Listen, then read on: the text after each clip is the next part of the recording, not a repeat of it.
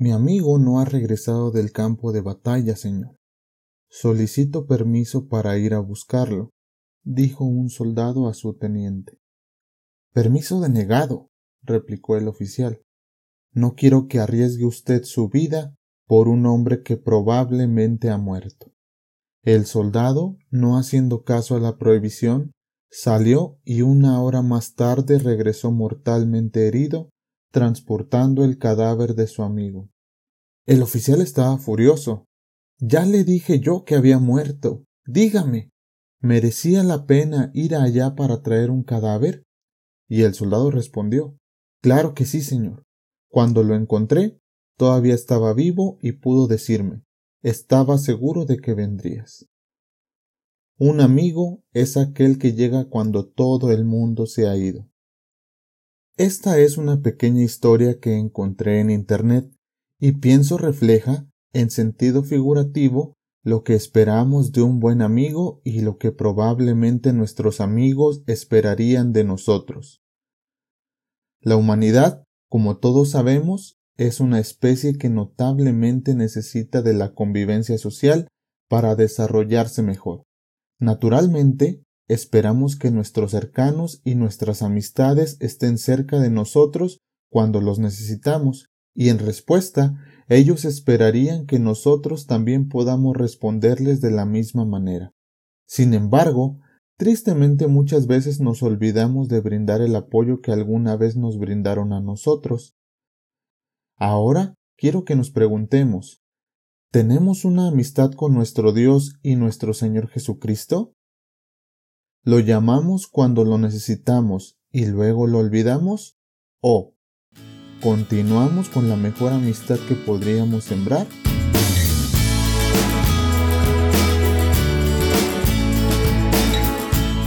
Hola, mi nombre es Iván Martínez y les doy la bienvenida a un nuevo episodio de Algo para Reflexionar, el podcast para jóvenes y jóvenes adultos de IDAM.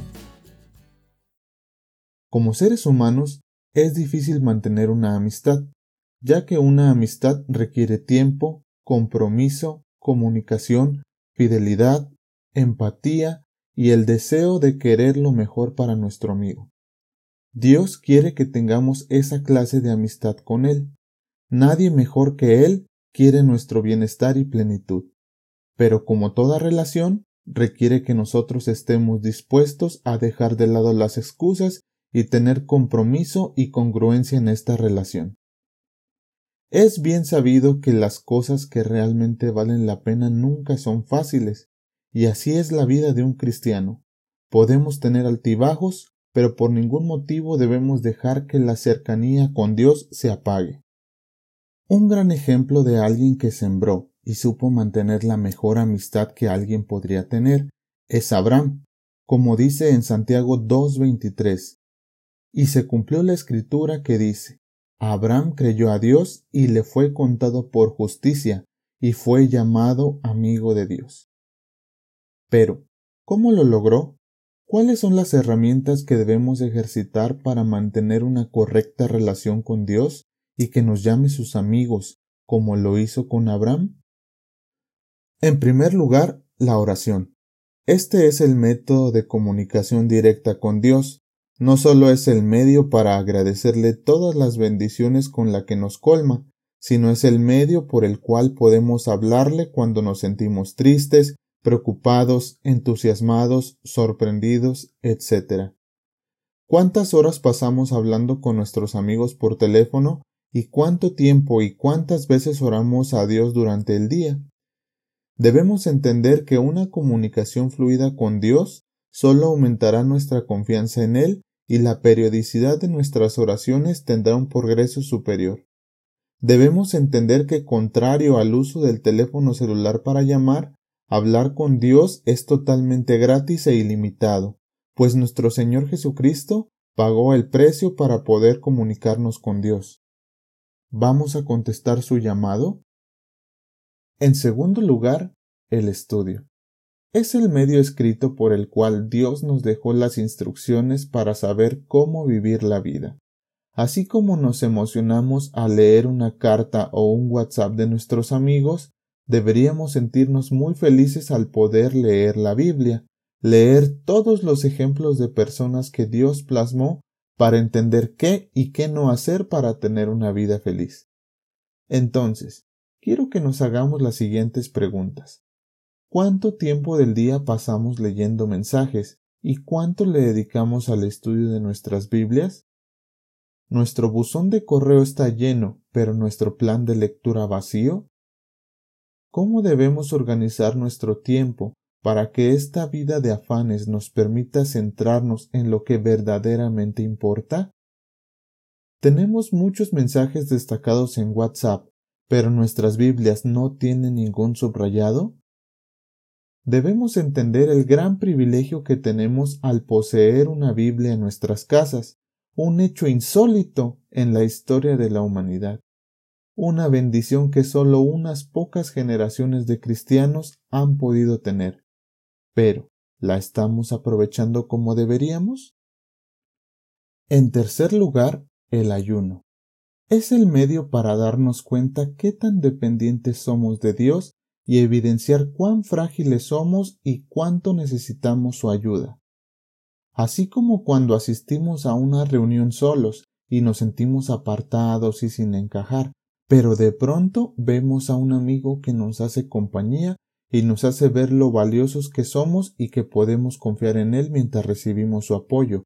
Justo así deberíamos sentir el ayuno, pues Dios, al ver nuestra fragilidad y dependencia, nos permite ver cuánto lo necesitamos y cuán bien nos hace cuando está en nuestras vidas.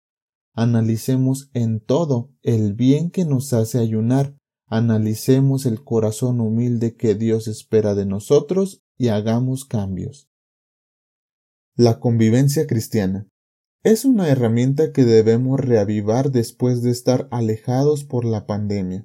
Experimentar un apoyo y estar rodeado de amigos que tienen el mismo enfoque y las metas correctas sumado a que nos pueden orientar si estamos en una actitud incorrecta que no aporta nuestro crecimiento, es una de las mejores decisiones que podemos tomar. Por ello, es muy importante que sembremos amistades de calidad, amistades que realmente quieran nuestra mejoría y se alegren con nosotros. Solo alguien que le teme a Dios puede orientarnos en la dirección correcta. Tratemos de evitar las excusas y asistamos a las actividades que realiza la Iglesia, porque alejados y solos resistimos menos al frío. La Biblia nos muestra ejemplos de personas que establecieron amistades ejemplares que todos quisiéramos tener, como David y Jonatán, por ejemplo. Eso viene o lo podemos leer en Primera de Samuel 18. Fueron dos personas de carne y hueso, pero ahora ¿Cuánto más perfecta sería tener una amistad directamente con el Creador de todo el universo? Como ya vimos, esta amistad se funda en el trabajo constante y en el compromiso verdadero. Así que no dejemos pasar los días y tengamos esta amistad con Dios, que solo resultará en algo positivo para nosotros. Entonces, ¿vale la pena establecer una amistad con Dios? Totalmente. Tenemos que perseverar en nuestra relación con Él y poder tener un cambio de actitud que no podemos lograr solos, sino solo con la ayuda de quien debería ser nuestro mejor amigo. ¿Estamos dispuestos a entregar nuestras vidas y establecer la mejor amistad que podemos experimentar? Porque esto es algo para reflexionar.